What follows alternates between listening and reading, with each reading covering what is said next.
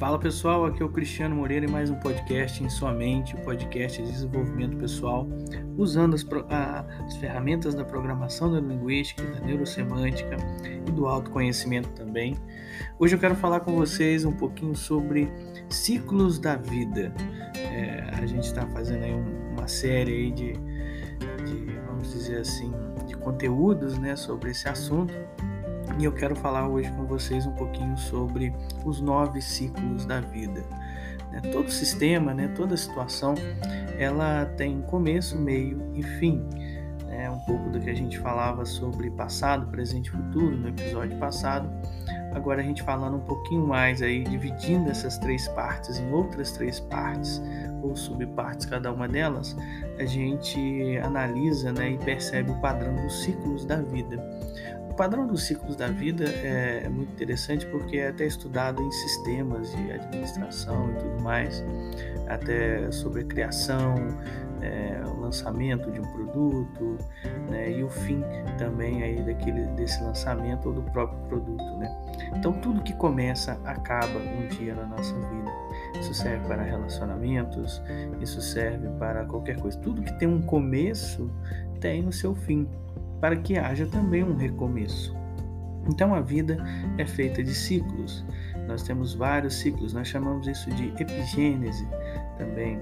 A epigênese é o ep, né, de epílogo, né, quer dizer, além do fim, né, e a gênese é um novo começo. Então a, a gente está sempre terminando e recomeçando ciclos, igual a gente faz nos nossos aniversários, por exemplo. Então, quando a gente está falando sobre ciclos, a gente está falando sobre esse começo, meio e fim, que a gente pode subdividir em nove etapas também. E aí a gente tem a etapa do começo, né? o início de tudo.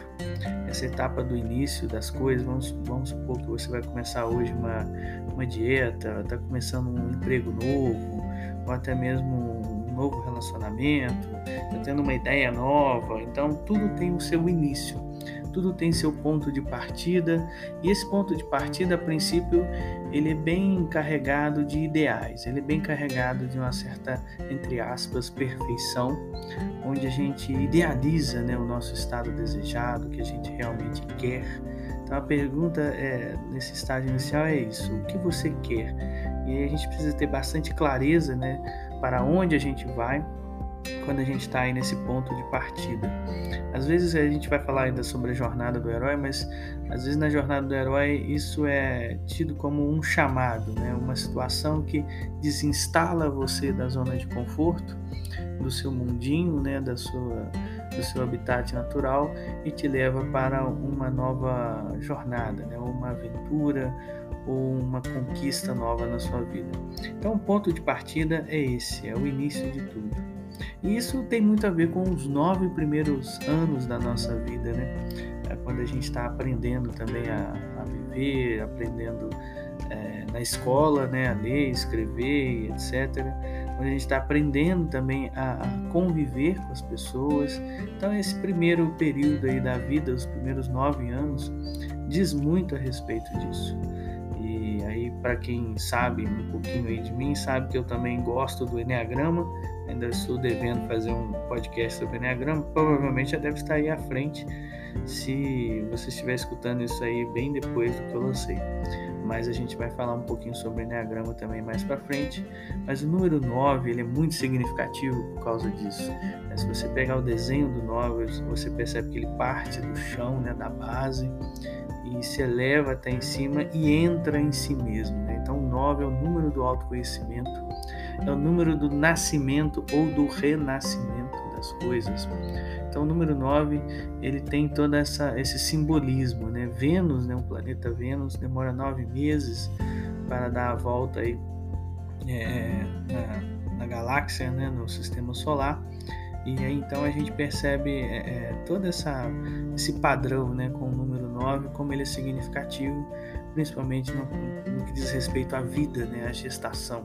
Então, esses primeiros nove é, anos da nossa vida é sobre o começo, é sobre o aprendizado. Depois a gente tem o ponto 2, que é o, o, envolvimento das coisas, que é dos 10 aos 18 anos. Aqui a gente vai percebendo também nessa etapa o envolvimento com, com pessoas, o envolvimento com é, é, com as nossas emoções também. É uma, uma etapa relacional, é a etapa da adolescência, é a etapa que a gente está crescendo, é, etapa, é uma etapa também dolorida, porque adolescer é isso, né? É você crescer e envolve dor. Envolve até dor física, né? A gente vai se, se, se modificando fisicamente, as meninas vão virando moças, os meninos vão virando rapazes, enfim. É uma fase de transformações, é uma fase de envolvimento relacional, emocional, né? E tem muito a ver aí com o ponto 2 do Enneagrama que a gente fala também. E essa fase é uma fase de crescimento. Depois a gente vem para a fase 3, né? Que é dos 19 até os 27 anos. Nessa fase é a fase de realização, de maturidade, de ganhar o mundo, né? da gente é, ter contato com, com o exterior, né? ou seja, ter contato com outros sistemas, outras pessoas, outras vidas. A gente sai um pouco dessa bolha família ou dessa bolha é, é, bairro, né? vizinhos e, e vai aí para o trabalho, por exemplo, vai para uma faculdade e realmente é uma fase de realização das coisas. É uma etapa em que a pessoa está aí começando a, a, viver realmente é, né, como um adulto, como uma pessoa é, que vive por si mesmo. A quarta etapa, que vai então dos 28 até os 36 anos, se não me engano, é a fase então do, é, é uma fase diferente, é uma fase que começa, você começa realmente a, a expandir-se mais agora para dentro no sentido de expandir, expansão dos seus talentos, do 28 aos 36 anos. Você vai então é, expandindo seus talentos. É uma fase um tanto emotiva porque você começa então a ter altos e baixos, nessa estabilidade aí de relacionamento com o mundo, com a vida, com as pessoas, e você começa então a se questionar. Nessa etapa há, há um, uma crise dos talentos que eles chamam, né?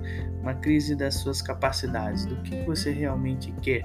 Agora que você experimentou o mundo, experimentou conviver com as pessoas está vivendo a sua vida, então é uma fase que dos 28 aos 36 muita gente que já casou às vezes descasa ou muda de carreira. A mudança de carreira acontece muito nessas etapas. Então é uma etapa bem delicada, interessante. É uma etapa para você se conhecer também, de muito autoconhecimento, tá? Então a, a, a etapa dos 28 aos 36 é a expansão dos seus talentos. A etapa do, dos, vamos, vamos colocar assim, do, dos 37 até os 45 anos, você começa a tomar uma consciência maior da vida, né? onde você vai passando aí por uma certa maturidade mais racional. Né? Se o ponto 4 foi mais emocional, o ponto 5 é mais racional, onde você vai entendendo os processos da, da vida, quer conquistar o seu lugar nesse mundo, não apenas viver ou estar em algum lugar né, nesse mundo, mas ter o seu lugar, ter a sua marca aí nesse mundo. Nessa etapa aí, a gente vai é, é, trabalhar muito a nossa autenticidade, né? E a gente vai se tecnologizar mais. Eu não falo apenas de tecnologia, de aparelhos, não. É de, de você ser mais específico, mais técnico em alguma coisa.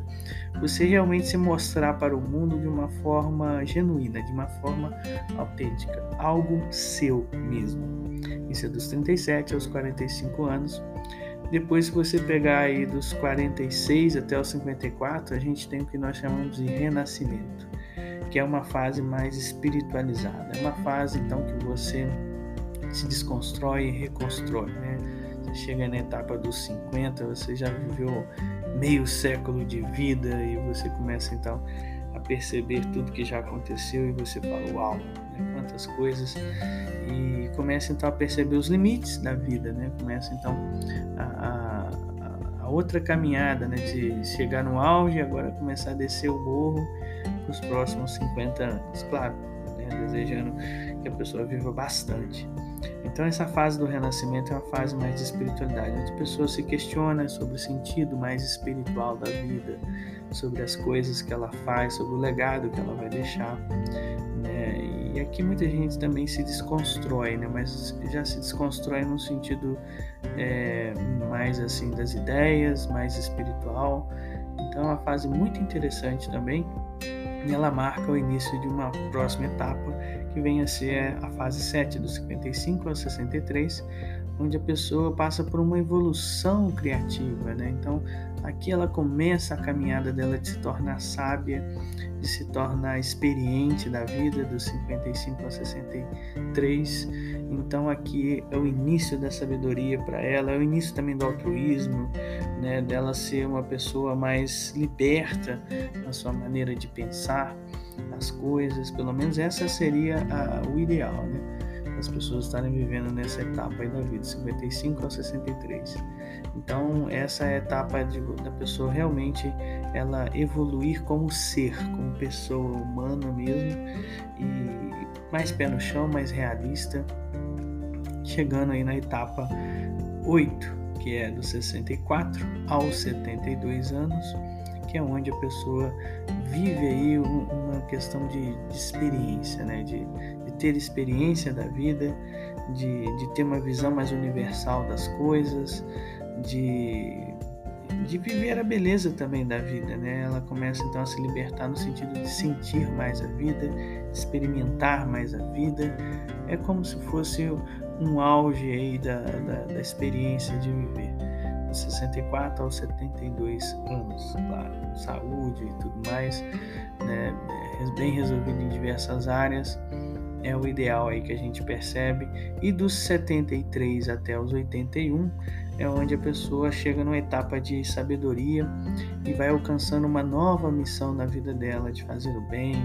Aqui talvez ela já é avô, avó, né? Quer dizer, até antes disso, mas aqui chega num auge, né? Num auge de é, aquela imagem, aquele arquétipo né, do ancião, do sábio, onde a pessoa realmente ela tem aí um, um sabor da vida, né, que é o princípio aí da palavra sabedoria, e ela tem múltiplas perspectivas da vida, não apenas uma só, que é quando a gente começa a caminhar da criança, e ela inicia uma nova etapa na vida dela, dos 82 até os 90, né, seguindo aí um novo ciclo aí de, de novos aprendizados, agora sendo mais sábia, novos, novos relacionamentos.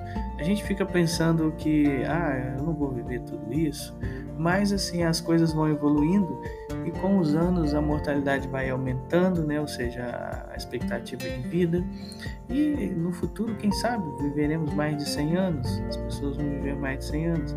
Então, esses ciclos eles tendem a se renovar, tendem a recomeçar tudo de novo essas nove etapas, né? A fase do aprendizado, os primeiros nove anos, a fase do relacionamento, dos 10 aos 18, explorar o mundo de 19 a 27, de expandir nos seus talentos de 28 a 36, de consciência da vida de 37 a 45, de renascimento de 46 a 54, de evolução 55 a 63 anos e de experiência espiritualidade 64 a 72 anos, chegando de 73 até os 81 anos e até os 90 né, essa, essa nova jornada de sabedoria. Espero que você tenha gostado, espero que você tenha aproveitado. Se você não conhece sobre isso, né, é, existe a teoria dos setênios, que trabalha com sete anos. Eu trabalhei com nove anos. E aqui uma curiosidade final: se você pegar é, é, esses números né, das etapas todas que eu falei, por exemplo, de 1 a 9, ok? Nós estamos aí falando,